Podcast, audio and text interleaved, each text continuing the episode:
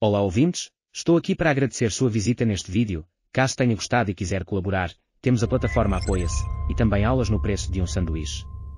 Fique agora com o RECT.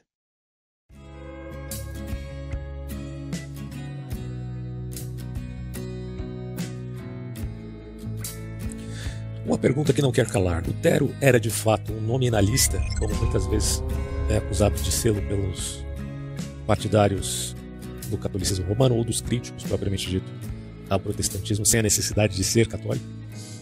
Essa é uma pergunta muito interessante, porque aqui no Brasil você tem figuras muito famosas, né, como o padre Paulo Ricardo ou o saudoso Olavo de Carvalho, que fazia essa acusação a respeito de Lutero, dizendo que Lutero era nominalista, que ele é, e o nominalismo per se, uh, claro que veio já no seio da Igreja Católica com Guilherme de Ockham, seria culpado pelo advento do kantismo e por assim dizer, da modernidade, fazendo uma abrangência nesse tipo de argumento muito exagerado do ponto de vista de um declive escorregadio. Mas, é, claro, de uma vertente histórica. Né? Mas o que dizer sobre Lutero propriamente dito? Primeiro ponto a se considerar, pessoal, é que de acordo com as crenças de Lutero, ele rejeitava a, a doutrina católica da transubstanciação. Tem até um, um, vários vídeos, na verdade, cortes né, das falas do Olavo, onde ele menciona isso. Lutero negava a doutrina da transubstanciação que afirma que durante a missa o pão e o vinho se tornam literalmente o corpo e o sangue de Cristo. Então, é, é comum para a visão católica se valer de uma interpretação ou literal, ou alegórica, ou moral, ou anagógica. Tá? Isso é comum dentro da tradição cristã católica. E evidentemente eles não estão errados nisso. Algumas coisas você tem que partir do pressuposto da literalidade, outras de uma visão mais aplicativa à moral, e outras ao mistério. Ok, não tem problema nenhum nisso. O problema é como você aplica essas coisas ao texto, se denegrindo a, a exegese.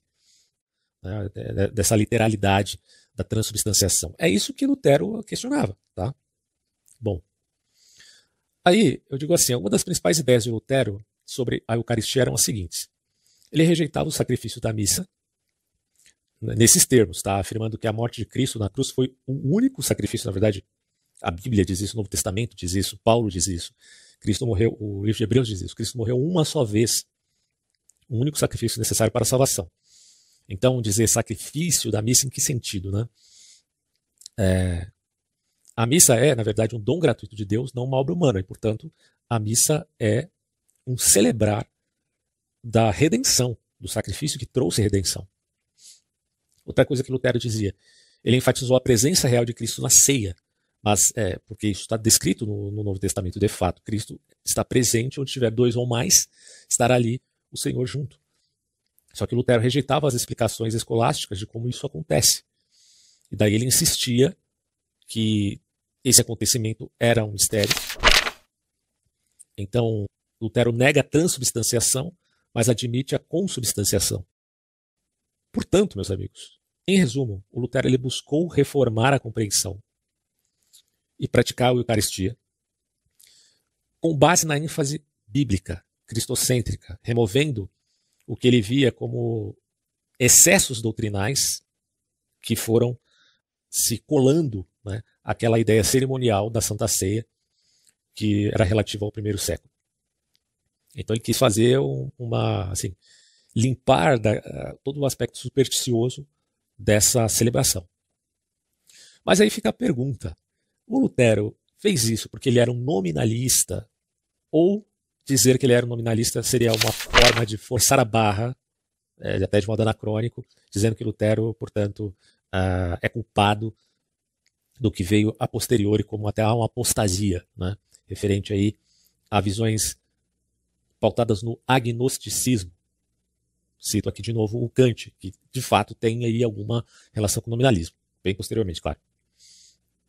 Bom, o ponto aqui é o seguinte: o Lutero, ele de fato, ele foi educado na tradição nominalista, que era dominante, justamente porque era dominante na, na época dele, certo? É, ali nas universidades alemãs.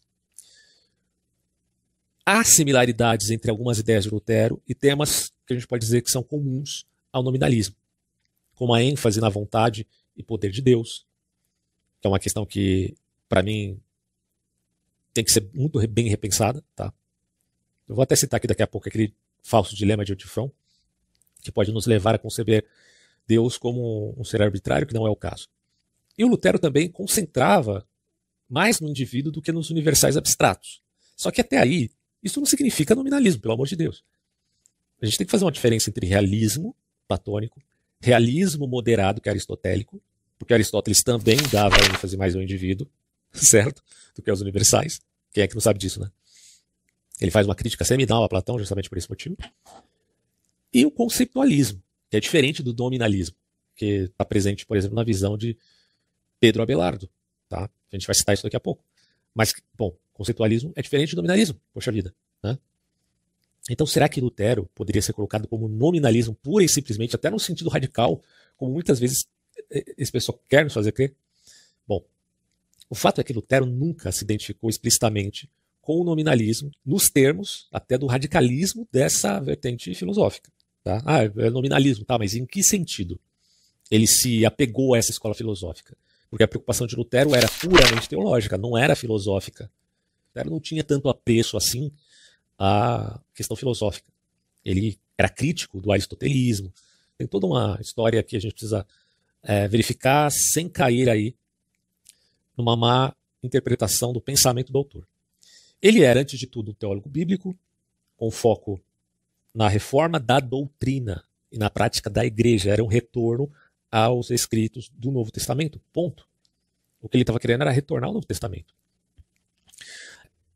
Portanto, pessoal, rotular as ideias de Lutero como puramente nominalistas, fazer isso, sinceramente, cara, a gente corre o risco de obscurecer os elementos únicos e consideremos aqui até originais do pensamento dele, porque apesar dessa originalidade, como eu disse, era a tentativa de um retorno. Assim como no renascentismo havia a tentativa de se retornar ao pensamento clássico dos gregos, assim também Lutero, protest... o protestantismo em geral, vamos dizer assim, tinha o desejo de retornar aos originais, mas não ao, ao classicismo grego, e sim aos originais bíblicos. Inclusive, considerando os originais em hebraico, não, não os originais propriamente dito, mas as cópias mais antigas né, dos manuscritos bíblicos. Daí o porquê alguns argumentarem que forçar Lutero em qualquer molde filosófico rígido, seja nominalismo ou qualquer outro, faz pouca justiça à natureza multifacetada e criativa das ideias dele. Tá? Lutero errou muito, errou, principalmente na questão judaica. Lutero, meu Deus, ele cagou tudo quando ele tentou falar da questão judaica, não entendeu nada. Né? Tentou embutir ali uma visão muito tacanha a respeito dos judeus, o que a posteriori seus escritos foram usados justamente para perseguir os judeus. Então, claro que ele errou pontualmente nisso, em tantas outras coisas.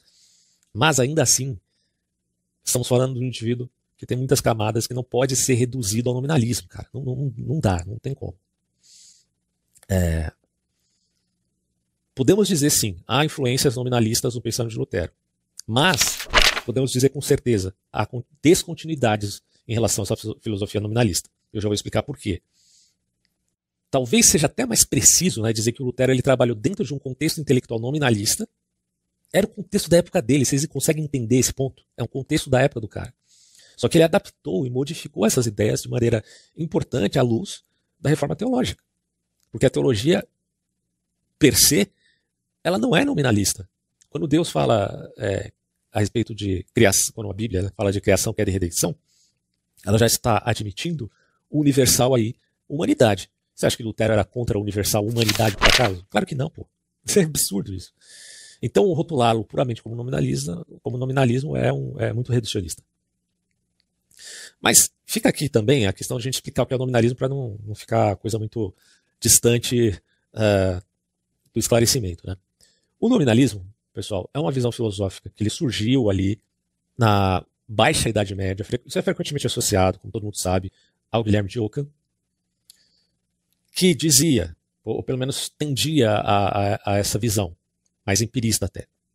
Ele tinha um foco no indivíduo, ou então, portanto, a gente pode dizer, um foco nos particulares, ao invés de conceitos universais abstratos. Até aí, é uma coisa que poderia se encaixar com o aristotelismo em resposta ao platonismo certo? Até, até tudo bem. Só que os nominalistas eles argumentavam que apenas os indivíduos particulares têm realidade objetiva. Então, tá, mas não existe realidade nenhuma nos universais. Então, a espécie humana, ou a natureza humana, não existe. Isso é puro nominalismo. Tá? Isso não existe. Qual é a diferença então do homem para com um animal? É apenas a diferença de um indivíduo para com outro? Se você tem um homem, então, com uma paralisia cerebral que não corresponde mais às ações cotidianas de um ser humano, ele poderia ser considerado ao animal? Isso é um problema sério quando o nominalista atribui aos universais apenas, ou a, ao conceito, né, propriamente dito, apenas um flato vocis. Tá? Bom, uh, palavras ao vento e tudo mais. Outro ponto que o nominalismo uh, meio que admitia era uma desconfiança em relação à razão humana e sua capacidade de provar verdades metafísicas por meio da lógica e especulação racional. Então aqui você já tem um link com o kantismo posterior. Kant também trabalha com a ideia de desconfiança, apesar dele ser um pensador iluminista. Como bom iluminista, ele parte também do pressuposto da desconfiança à razão humana, para formular sua doutrina em crítica à metafísica como um conhecimento possível. Metafísica não no sentido epistemológico, que é uma crítica que depois se faz ao kantismo, né? mas em crítica à ontologia e à teologia, mais precisamente. É, também o nominalismo afirmava o primado da vontade divina sobre a intelectualidade. Aí é um ponto complicado. Né? Deus age primeiramente por vontade ou pela razão? Mas Deus faz ilação lógica, porque Deus já é ato puro.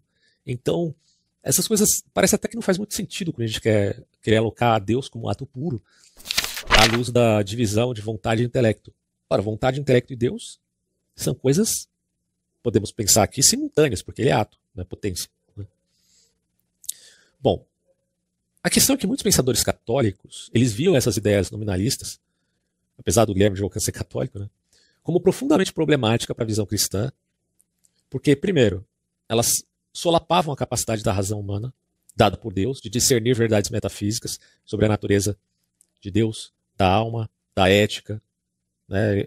O nominalismo ele, ele vai devorando aos poucos todos eh, esses elementos, porque são uh, consequências, tá? As ideias têm consequências. E, no fundo, então, como é que você justifica o bom, o bem, o belo, o verdadeiro? Como, como que você justifica essas coisas? À luz do nominalismo, já que não há universais. É, nominalismo, sem dúvida nenhuma, os católicos estão, os católicos que criticam o nominalismo, embora o nominalismo tenha, tenha nascido né, uh, na apreensão de um católico, eles, os que criticam estão certos em dizer que o nominalismo é extremamente problemático. Aliás, pessoal, vamos fazer aqui um adendo né, à história da, do nominalismo em ordem cronológica para entender a questão. Como eu já disse, eu tenho um vídeo sobre os universais de uma forma panorâmica para explicar melhor esse ponto. Mas é importante deixar isso claro, né? que o nominalismo ele surgiu no seio da Igreja Católica, não foi o protestante que inventou o nominalismo, para quem não sabe. Tá? Se você pega, por exemplo, o Rochelano, ou entenda-se Rocelino, de Copenhague, que viveu ali no século XI, ele foi um dos primeiros nominalistas.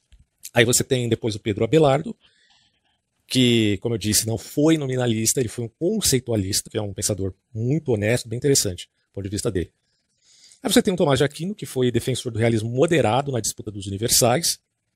Você tem o, o Duns Scott, que adotou uma posição, vamos colocar assim, a grosso modo, intermediária entre o realismo e o nominalismo. E finalmente você tem aí sim o Guilherme de Ockham, que viveu entre 1885 e 1347. Ele levou o nominalismo à forma mais radical, digamos assim, às últimas consequências. Tá? Aí o que acontece? Então, uh, o nominalismo pré-existia ao Guilherme de Ockham, porque ele aparece não com esse nome, não com essa denominação, né, nominalismo, mas ele já aparece nas disputas de Abelardo contra Guilherme de Champeau, que era realista radical, e Rosselino, o Rochelan, que era alguém voltado aí ao pensamento especificamente é, nominalista. Como eu disse, mesmo que não tivesse essa denominação. E ao radicalizar o nominalismo no século XIV, o Ockham ele respondeu às correntes realistas anteriores predominantes, que eram de certo modo, mais radicais. Apesar de eu não sei até que ponto o Guilherme de Ockham considerou as ideias do Pedro Abelardo, que eram uh, muito melhores que as dele, inclusive. Uh, o Ockham, ele, portanto, não foi o pioneiro do nominalismo, só que ele aperfeiçoou e deu proeminência máxima ao nominalismo. Na verdade, assim, ele aperfeiçoou no sentido de radicalizar ideia, as ideias. Então, do século XIV em diante, houve uma tendência maior ao nominalismo. Por isso que o Lutero nasceu quando o nominalismo tinha o seu auge ali pós Guilherme de Ockham. Então, essa configuração, uh, consideremos aqui, das universidades da época é muito importante saber. Né? Agora vamos voltar ali um pouquinho para o Rossellino. Ele foi uma espécie de pioneiro, como já vimos, do nominalismo na filosofia medieval. E aí ele tinha algumas ideias centrais que a gente já logo percebe de cara que, que são nominalistas. Por exemplo, a não existência real dos universais, que seriam apenas nomes. É, consideremos aí o termo flatus vocis.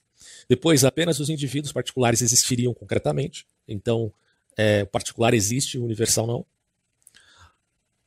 Depois, os universais seriam apenas construções mentais ou nomes para se referir de modo geral aos indivíduos de uma mesma classe. E aí você tem a negação de qualquer realidade objetiva ou independência ontológica aos universais. Então, os universais, eles não existem por si. Uh, aí entra aquela, aqueles termos em latim que caracterizam isso de modo bem específico. Você tem o ante-rem, o post-rem, o in-re e puros nomes. Tá? O ante-rem significa antes das coisas sensíveis, ou seja, os universais têm uma existência em si e por si. Aqui entra, por exemplo, a doutrina dos arquétipos platônicos. Post-rem, os universais eles configuram como conceitos abstratos na mente. Tá? E o in-re é, são, consideremos coisas sensíveis como suas conotações ontológicas. Ou seja, isso aqui cai no, no realismo moderado de Tomás de Aquino, que é uma ideia muito boa, porque ele vai dizer assim: os universais existem ante rem, porque existem na mente de Deus, no sentido platônico, só que é na mente de Deus, em re, como forma das coisas, ou seja, nas próprias coisas sensíveis, e poster rem, como conceito mental. Então, é, consideremos aqui que há admissão do conceitualismo, há admissão do realismo e há a admissão do realismo arquetípico na mente de Deus. Tá? Basicamente seria isso.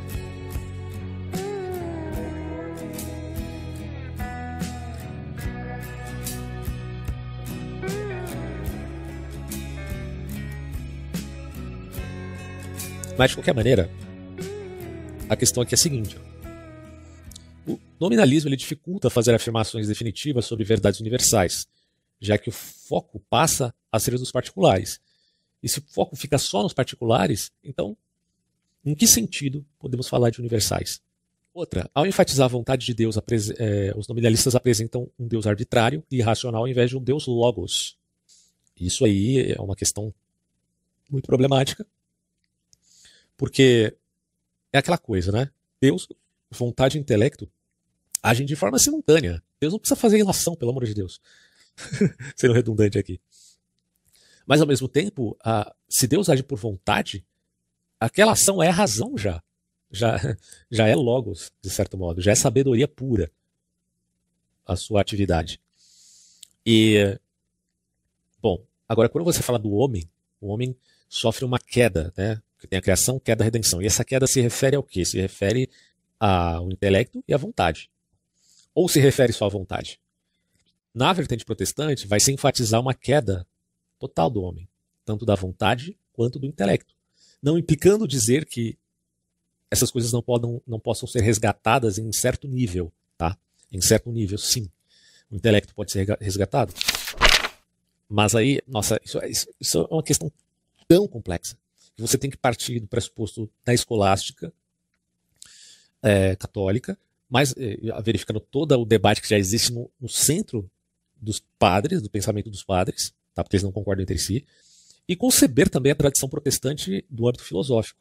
Então, cara, é muita coisa para estudar. Né? Mas a, a grande questão aqui posta é: o nominalismo enfraquece o conceito de natureza humana comum, focando apenas nos indivíduos. E isso, desculpa, nem católico nem protestante admitiria. Qual protestante vai negar a natureza humana?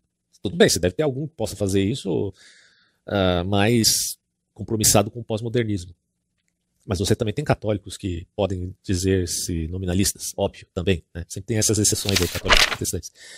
Mas você acha que Lutero negava o conceito de natureza humana? Por favor, é... há a possibilidade de, de pensar uma, uma, hipótese dessa, que ele, porque se ele está negando a natureza humana, ele está negando os princípios basilares da fé cristã e da teologia, que é a queda, que é a criação, que é a redenção. Pô, a redenção para a humanidade, a redenção não é para o cachorrinho. É claro, é toda a criação é, passa por um processo de redenção à luz dessa hierarquia que há nas espécies, já que o homem está no, não é só o topo da cadeia alimentar, é o topo da, da criação, no sentido de que o homem é criado à imagem e semelhança de Deus.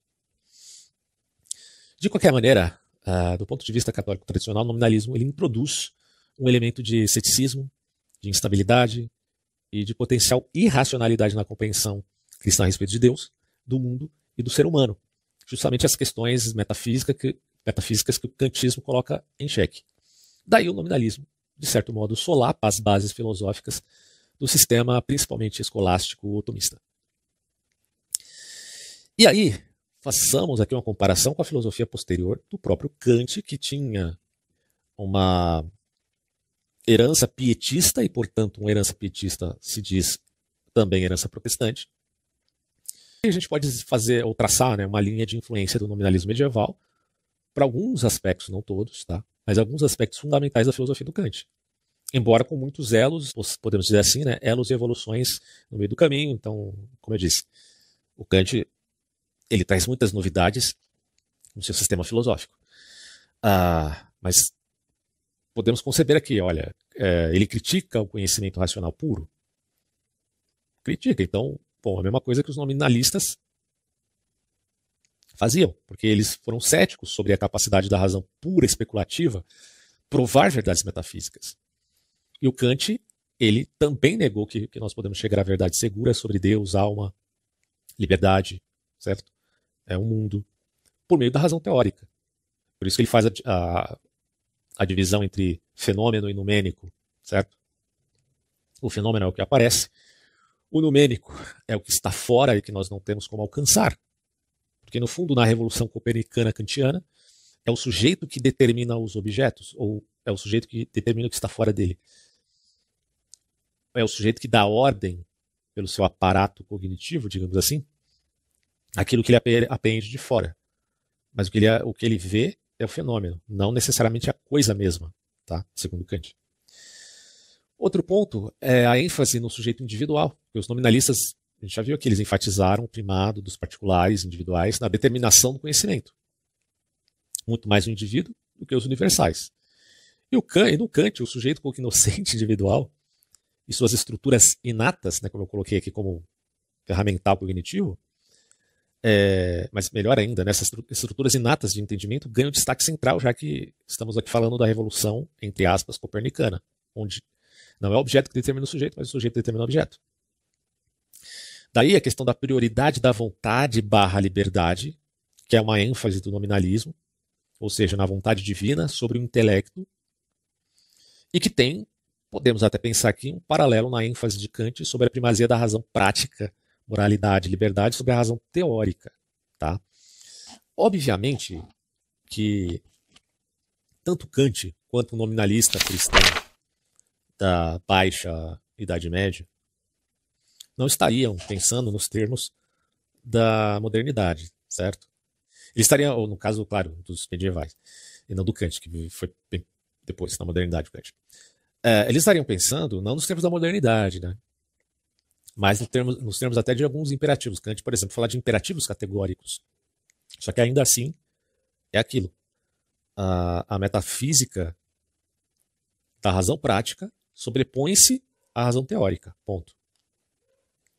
Então, isso tem um paralelo com a ideia nominalista de vontade é, divina sobre a intelectualidade propriamente dita. E aí, claro, o foco no mundo fenomênico, se podemos conhecer com segurança apenas o mundo das, dos particulares individuais, então a ênfase cai sobre o mundo como nos aparece, fenômeno, não necessariamente como é em essência, numênico. E é evidente que o Kant radicaliza essa ideia, certo? Tentando até fazer um paralelo ou uma síntese entre racionalismo e empirismo.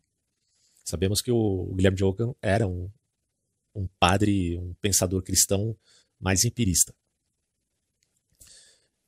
É importante notar que vários outros fatores e tradições também influenciaram Kant. Não foi só o nominalismo. Então a gente não pode cair nesse, nessa visão. A mesma coisa aconteceu com Lutero. A gente não pode achar que o Kant é só um produto do, nominalismo.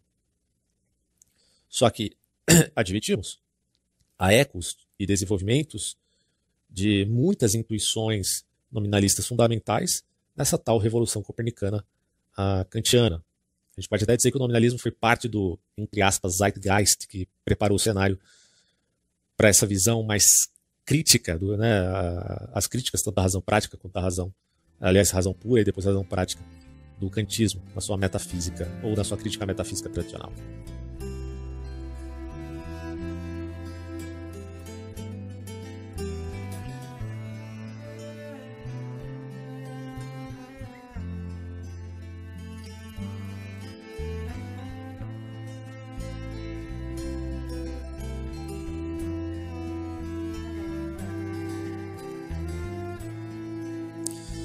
Outro ponto que a gente tem que ver também é o seguinte: será que a gente pode dizer, segundo o nominalismo, não existem espécies, mas existem indivíduos das espécies, e nesse caso só há indivíduo?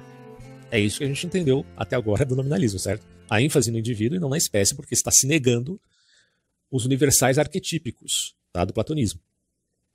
Então, o nominalismo ele radicaliza a existência das espécies, ou entendemos aqui dos universais, afirmando que, estritamente falando, só existem indivíduos particulares. Beleza? Muitos nominalistas moderados, porém, e aí é que está o ponto, né? Quando a gente fala de nominalismo, aí já você já tem uma, muitas nuances. Porque às vezes você está chamando um cara de nominalista e ele, na verdade, é um conceptualista. E às vezes você pode confundir nominalismo moderado com nominalismo radical. Aí fica a pergunta, ah, mas Pedro Abelardo, que fala do conceitualismo, ele era um nominalista moderado? Para alguns, sim. Para outros, ele não. Ele era um, um, um, realista moderado. Mas com ênfase diferente do realismo moderado do Tomás de Aquino. Né? O fato é que o nominalismo moderado reconhecia que poderíamos ainda assim usar termos gerais e linguagem de espécie como uma maneira útil de organizar os indivíduos em grupos por similaridades e dar nomes a essas semelhanças. Isso daqui tem a ver, evidentemente, com aquela questão da filosofia da linguagem. Se você parte do nome das coisas apenas, já isso já está em Platão, certo? Ou se você parte é, da natureza dessas coisas. Bom, o nominalista pode admitir, portanto, já dado a, a própria prescrição do conceito nominalismo, de que há uma certa convenção no nome. Então você tem o convencionalismo ou aqueles que admitem o nome por natureza. E aí nós temos um ponto importante, hein? Por favor, pessoal, não confundam conceitualismo com convencionalismo. Há uma clara distinção entre essas coisas, tá? É, porque um não implica necessariamente no outro. Por exemplo, o conceitualismo ele, representa, ele é representado ali, como eu já disse pelo Pedro Abelardo, na Idade Média, e ele defende que os universais existiam como conceitos na mente, certo? Ok. Isso significa, em outros termos, que ele não tem uma existência separada da realidade, mas uma construção mental abstrata que permitem agrupar entidades particulares com características comuns. Claro, você pode pensar o Pedro Abelardo como um, alguém que está muito próximo do realismo. Como eu já disse, alguns podem até alocá-lo como um realista, já que ele admite as formas nas coisas, a palavra está nas coisas, né? Uh, mas, ao mesmo tempo, ele está dizendo que isso é um encontro da mente com o objetivo, com o objeto. Só que o convencionalismo, por exemplo, vamos citar aqui uma figura do século XX, que é o Wittgenstein, era um convencionalista. Estou falando, claro, do segundo Wittgenstein. Ele vê os universais, os conceitos gerais, como produtos de convenção linguística, aquela velha temática que já aparece em Platão, do nome das coisas. Se o nome das coisas é pura convenção ou é natural a aquela mesma coisa. Tá? Então você vê a diferença entre convencionalismo e conceitualismo muito claro a, a, na, na temática platônica. Então, para o convencionalista, são palavras que usamos por acordo mútuo, porque é uma convenção, para nos, nos referir a certos aspectos da realidade.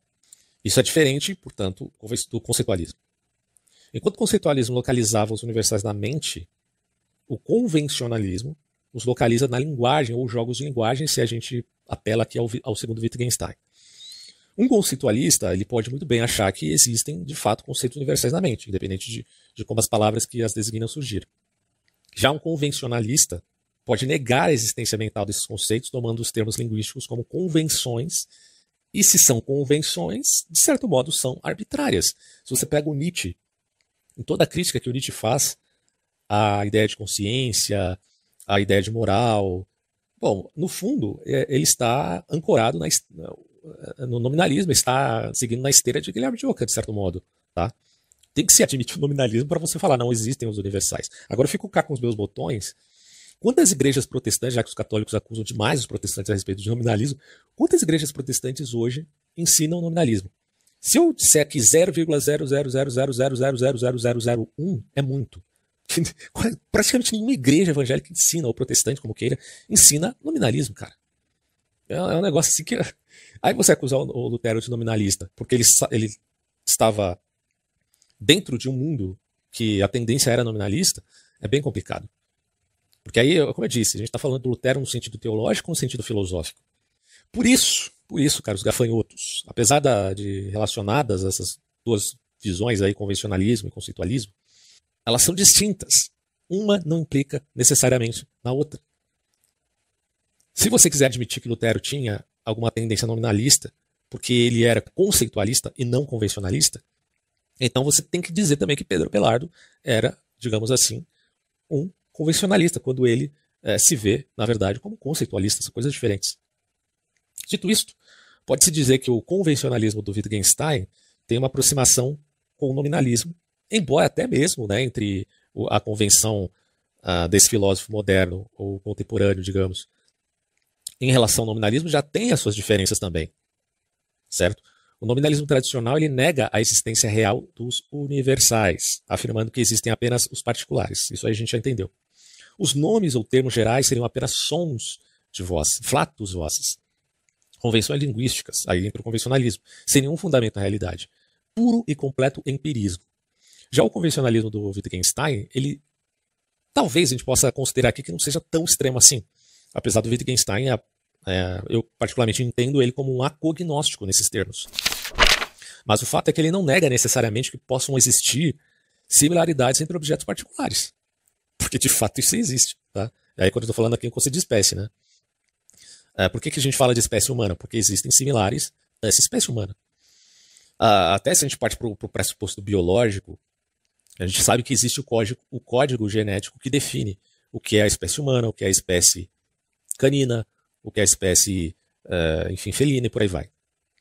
Porém, a gente pode dizer aqui que o convencionalismo, mais propriamente desse autor que eu estou usando como exemplo, Wittgenstein, considera que a maneira como agrupamos e rotulamos essas similaridades por meio de conceitos gerais seria né, uma construção linguística, a ideia da filosofia da linguagem, portanto, não tendo uma contraparte mental ou platônica verdadeira.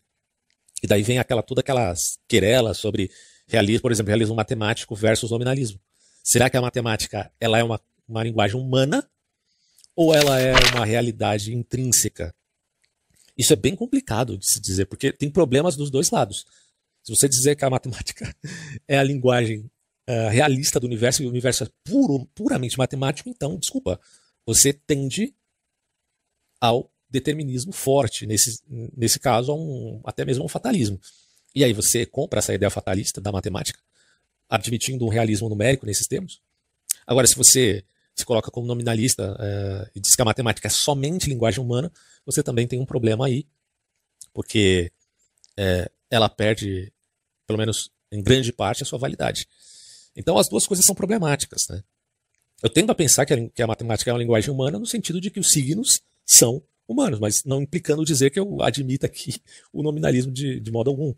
Até porque se a gente parte do pressuposto platônico do número ideia, que não necessariamente é o arquétipo ideia, a coisa ganha outra amplitude, porque a gente não se prende a pensar o número como coisa, no sentido de que o número seja uma coisa em si, similar ao que é, por exemplo, tem status ontológico, digamos assim, né? É por isso que eu posso dizer, ah, de certo modo a matemática tem uma linguagem humana, é óbvia, mas ao mesmo tempo ela tem o status de uma coisa que existe e inexiste ao mesmo tempo, uma coisa mais parecida com a fenomenologia do Russell. Daí podemos resumir que o convencionalismo incorpora um aspecto do nominalismo, no caso do convencionalismo contemporâneo, principalmente eh, em relação aos conceitos gerais universais, até mesmo é, fica difícil para o Wittgenstein achar o fundamento para a ética, isso aí mata completamente a filosofia dele, né? Mas não chega ao extremo nominalista é, do, do Guilherme de Ockham de negar geneticamente qualquer similaridade no mundo, sendo possível, portanto, perceber aí uma sutil, digamos assim, distinção.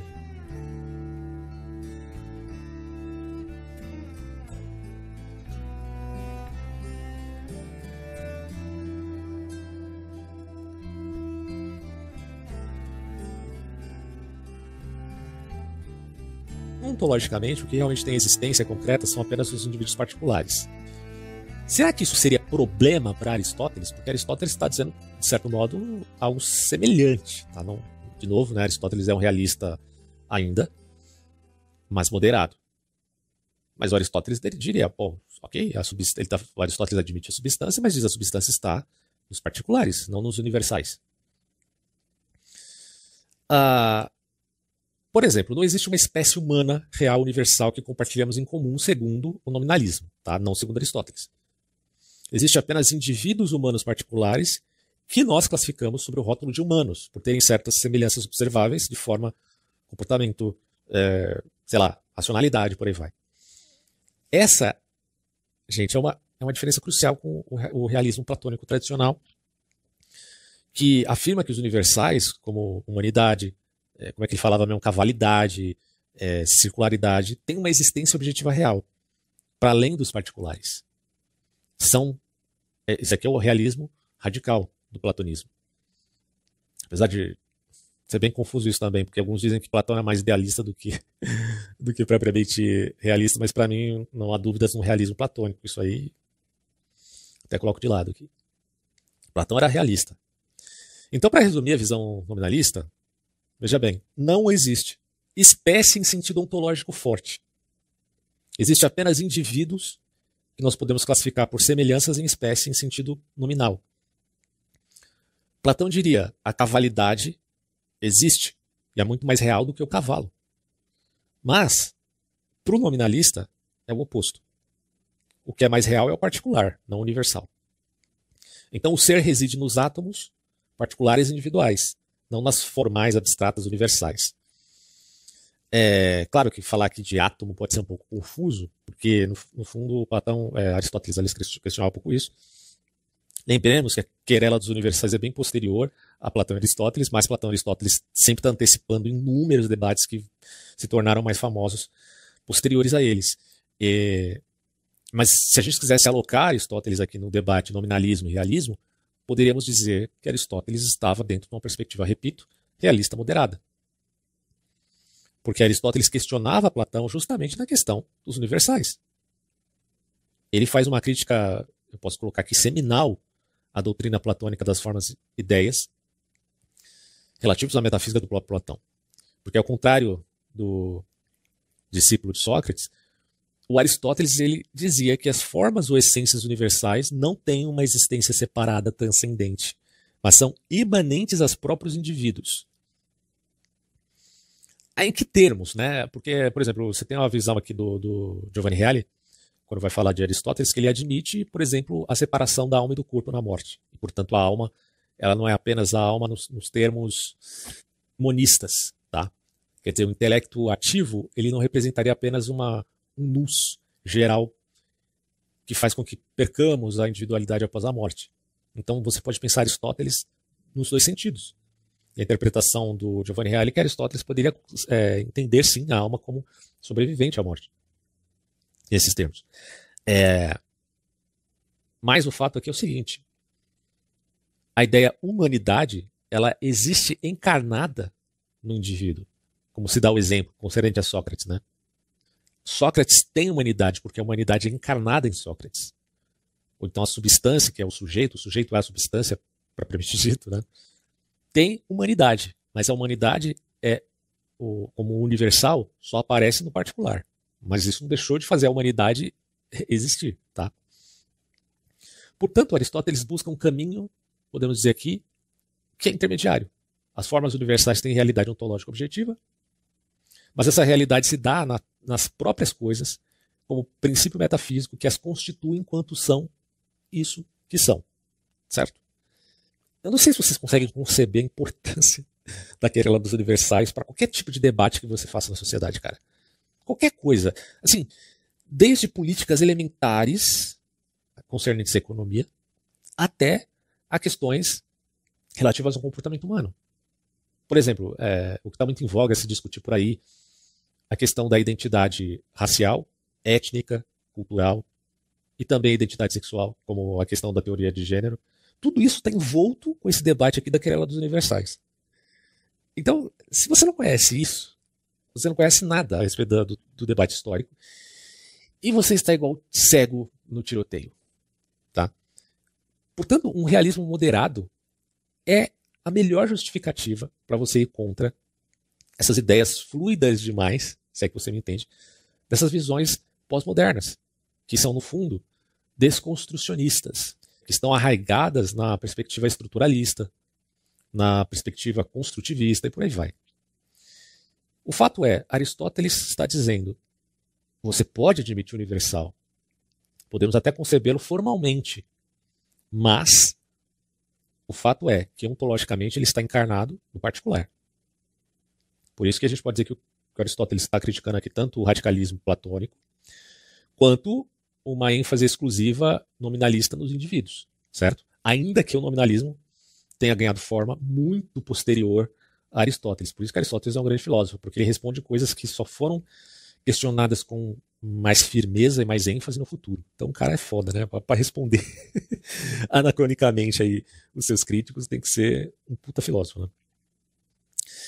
Bom, a questão é que a controvérsia sobre o, estatuto ontológico dos universais, ela, como vocês já perceberam, perpassa diversas fases da história da filosofia, e esse debate entre nominalismo e realismo, ele, pasmem vocês, né, ele persiste até hoje, e infelizmente não é esclarecido para aqueles que se envolvem com a casca do debate público e não conhecem o conteúdo das ideias ou a herança das ideias, e ficam só naquela coisinha, sabe, de, da, das pequenas impressões, né? Das pequenas impressões, das pequenas intuições, sem conhecer as grandes intuições que, é, de tão vastas que são, se tornaram incompreensíveis para as gerações atuais. Daí eu digo assim, a posição de Aristóteles sobre os universais, ela é rotulada como, já, já mencionei várias vezes aqui, né? realismo moderado, mas você poderia, de certo modo, encaixar aqui um conceitualismo moderado no estilo Pedro Abelardo? Talvez. Tá? Tem algumas diferenças? Tem. Mas essas diferenças são mais de ênfase do que propriamente de gênero. Eu vou tentar explicar isso aqui.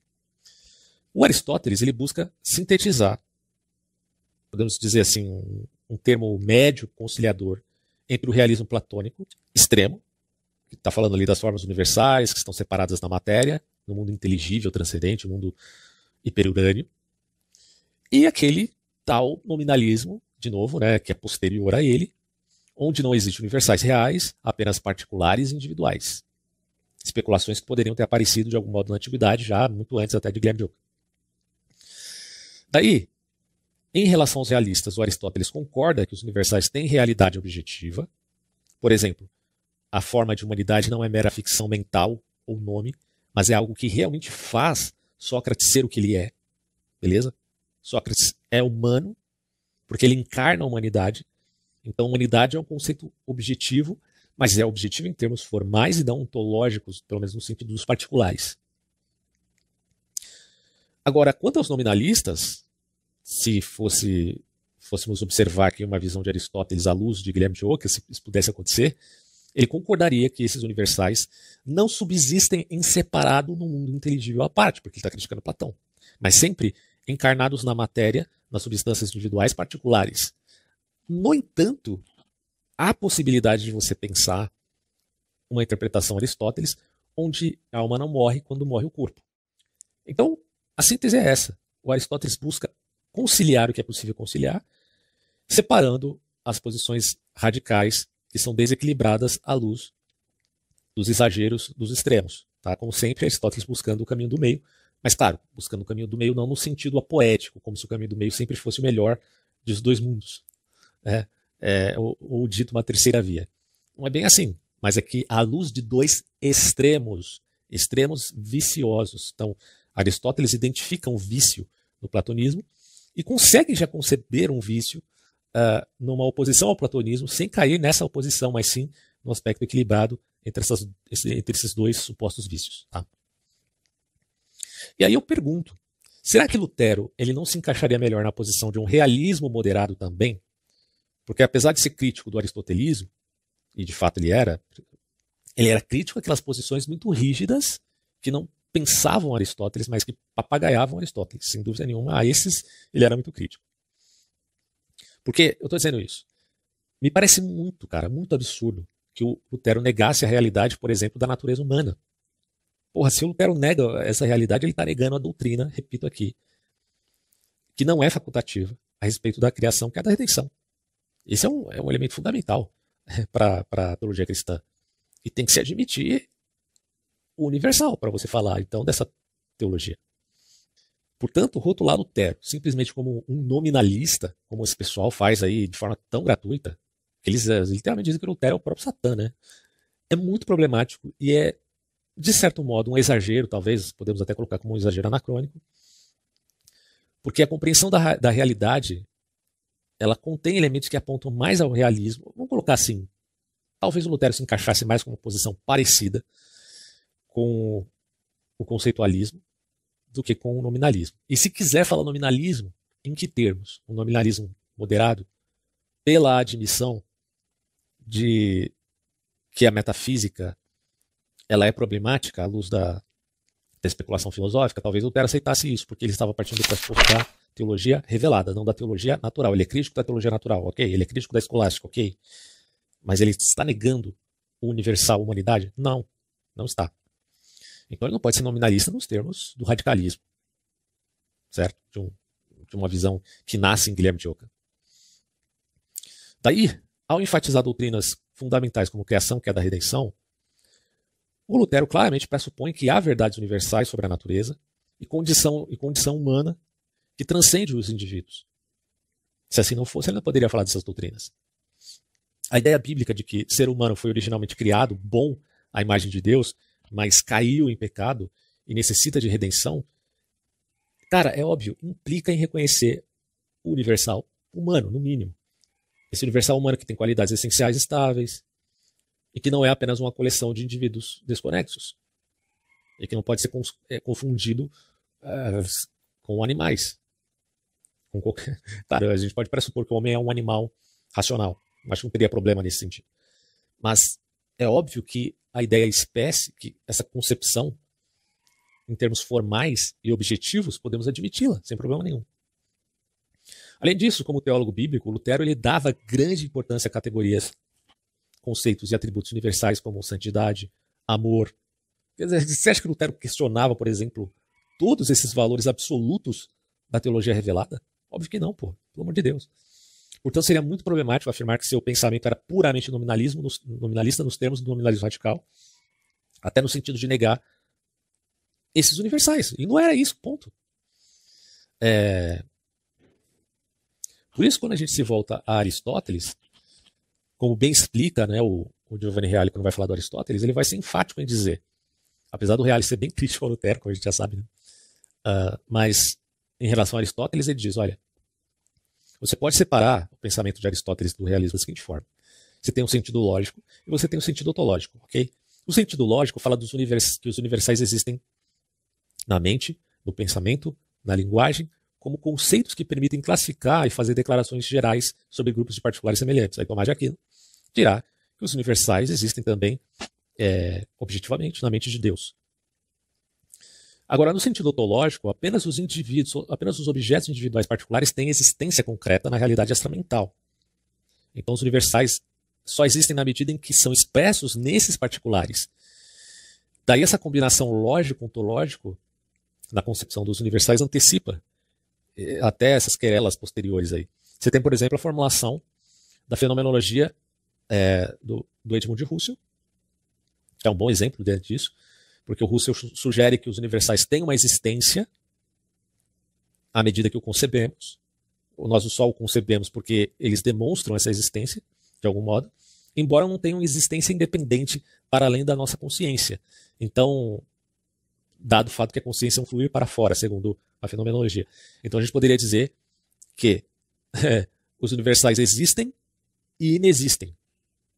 Como se dá isso? Bom, se dá o fato de que, do ponto de vista da, do, da formalidade, eles são entes objetivos, mas não como os entes particulares, no sentido ontológico. Portanto, vemos que a genial síntese realizada por Aristóteles, buscando uma via média entre o platonismo e um é, antagônico, que seria o nominalismo posterior, ainda gerava essas tensões, mas que não era a negação própria do realismo, estrito senso. Que Aristóteles não pode jamais né, ser confundido com o nominalista. Até, sei lá, talvez a gente pudesse pensar né, na questão da, dessas realidades que existem e inexistem, dizendo, bom, são realidades lógicas barra ontológicas, enquanto há de fato realidades perenes, perenes não, né?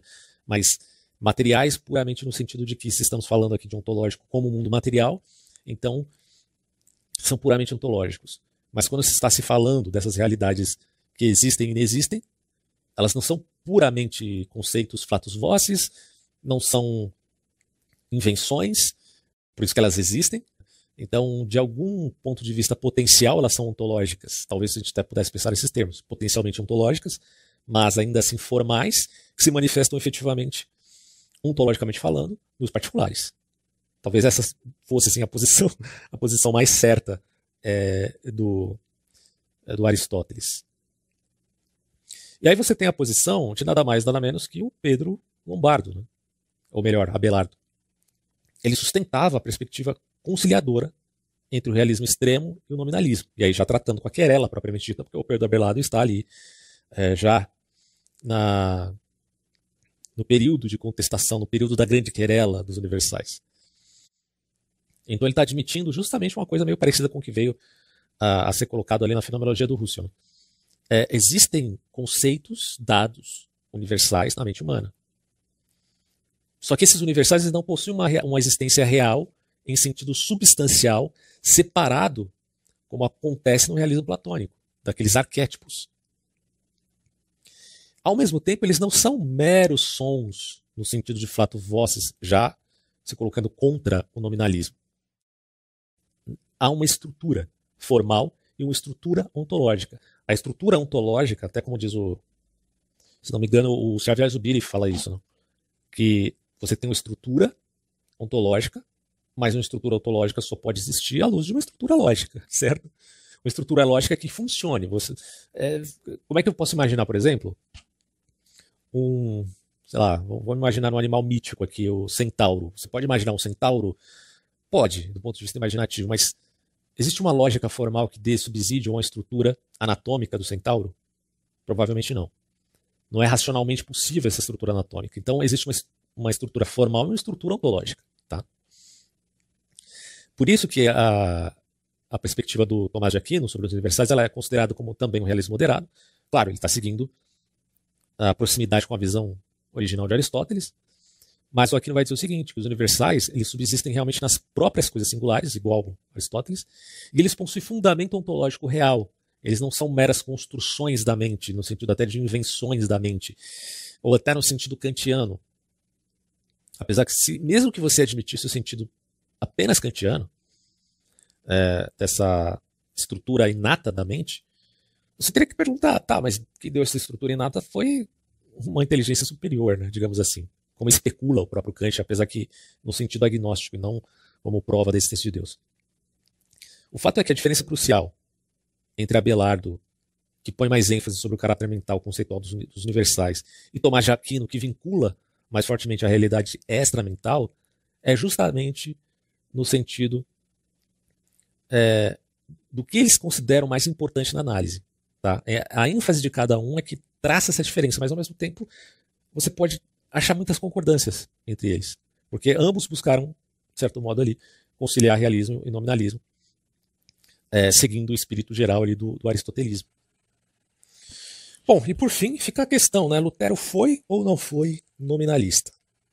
Então vamos fazer um resumo de tudo para chegar a alguma conclusão aqui. Ó. Primeiro, os universais, como a gente já viu, são conceitos ou propriedades que são comuns a todos os seres de uma mesma espécie ou categoria. O nominalista vai questionar a ideia de espécie.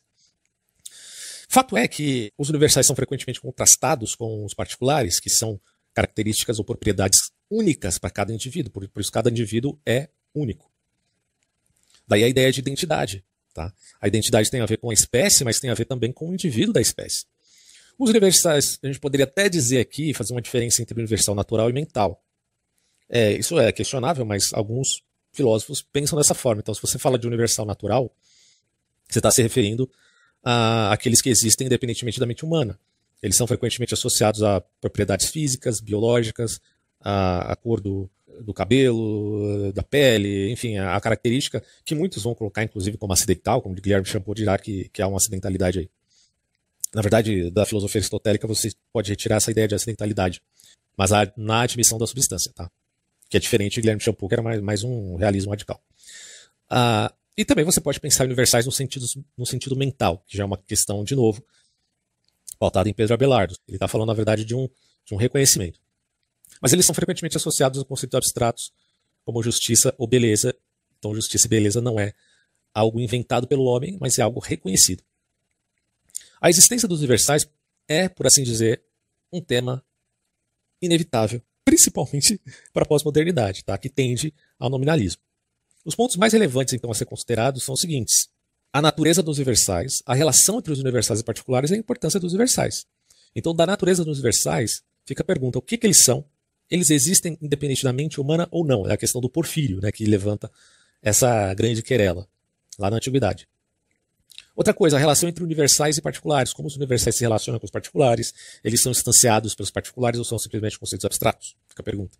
E também a importância dos universais. Por que os universais são importantes? Eles desempenham algum papel na realidade ou são simplesmente produtos da mente humana? Então você percebe que a questão é muito complexa e que você não pode comprar gato por lebre e achar que, é, você, que ah, não, isso tudo já está resolvido. Bom, é óbvio que o nominalismo é extremamente problemático e a posição de um realismo moderado é muito mais adequada.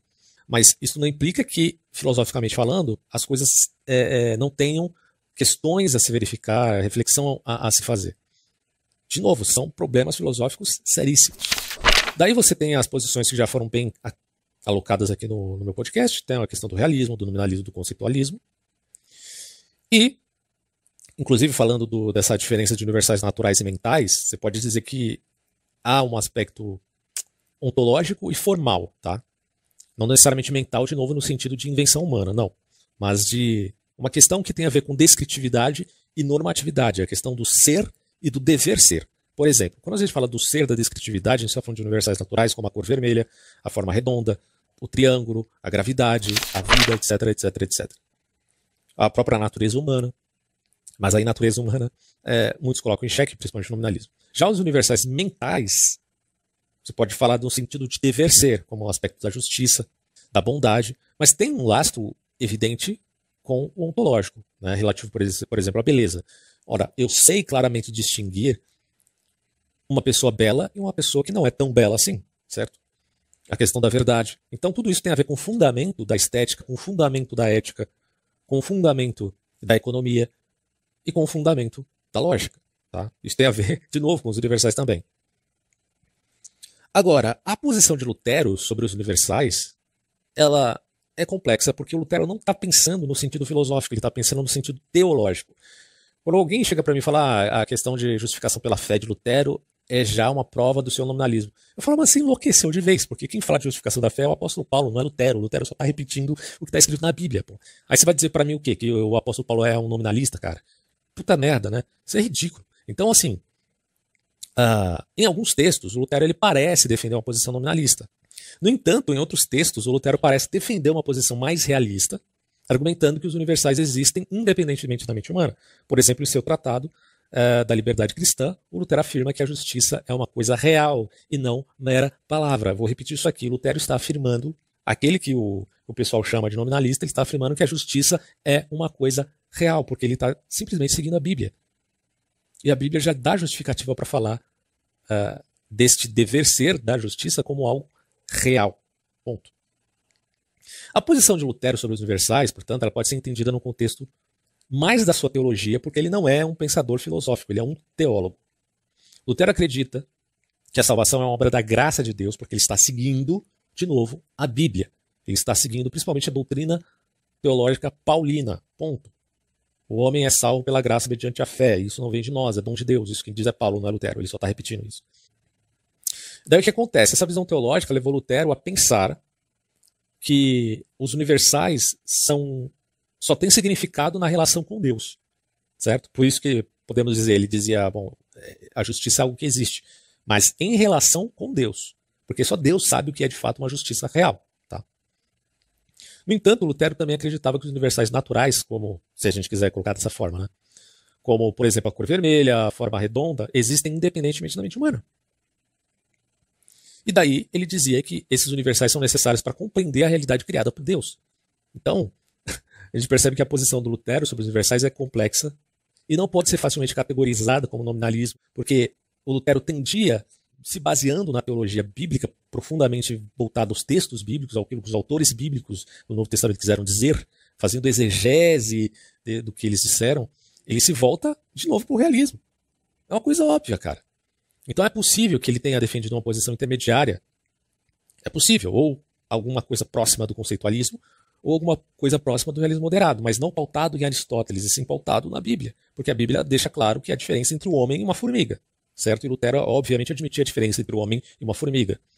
Essa posição, portanto, é a mais coerente, se a gente quiser entender o que, que o teólogo pensava. Porque enfatiza a importância de Deus na centralidade do seu pensamento, já que ele era um teólogo e não um filósofo, certo? Não estou dizendo aqui que eu concordo com tudo que Lutero disse, pelo amor de Deus, mas eu só quero deixar pontuado aqui que é injusto você dizer que Lutero, por exemplo, é como deixa implícito o, Paulo, o padre Paulo Ricardo que ah, Lutero é culpado da ideologia de gênero. Puta merda, bicho. Pelo amor de Deus, vamos ser um pouco mais honestos intelectualmente aí. Lutero está se voltando à Bíblia, pô. Ele não está não tá, é, é, abrindo espaço para o kantismo, que é uma coisa totalmente posterior. Né?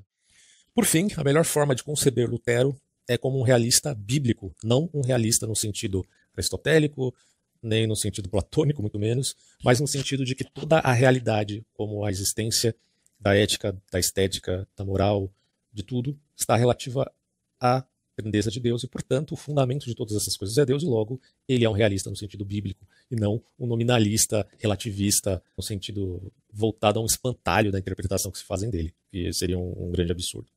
Então, com isso, eu finalizo esse áudio, deixando espaço para que você leia o Lutero antes de sair por aí demonizando ele, como fazem esse pessoal da, da Contra-Reforma.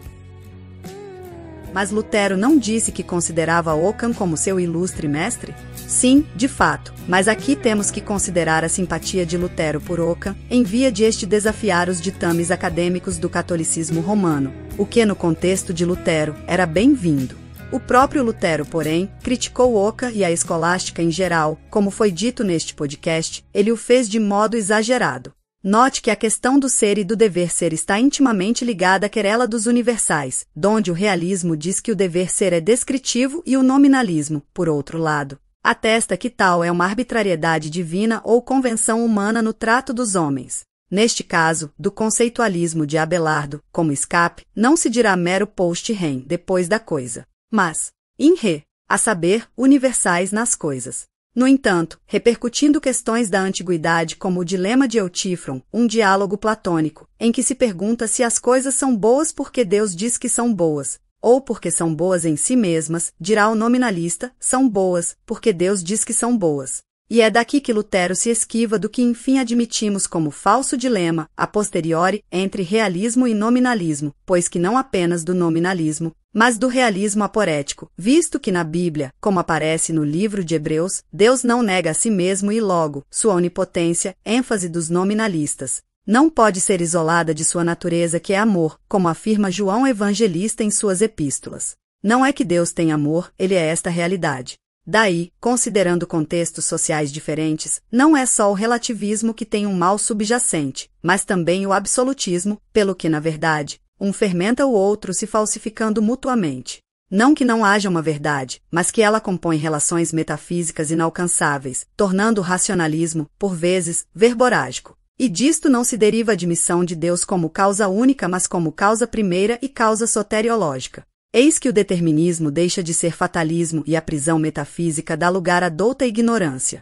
Ainda que no calvinismo o fatalismo parece se ocultar na palavra determinação, lembremos que Lutero discordava de Calvino.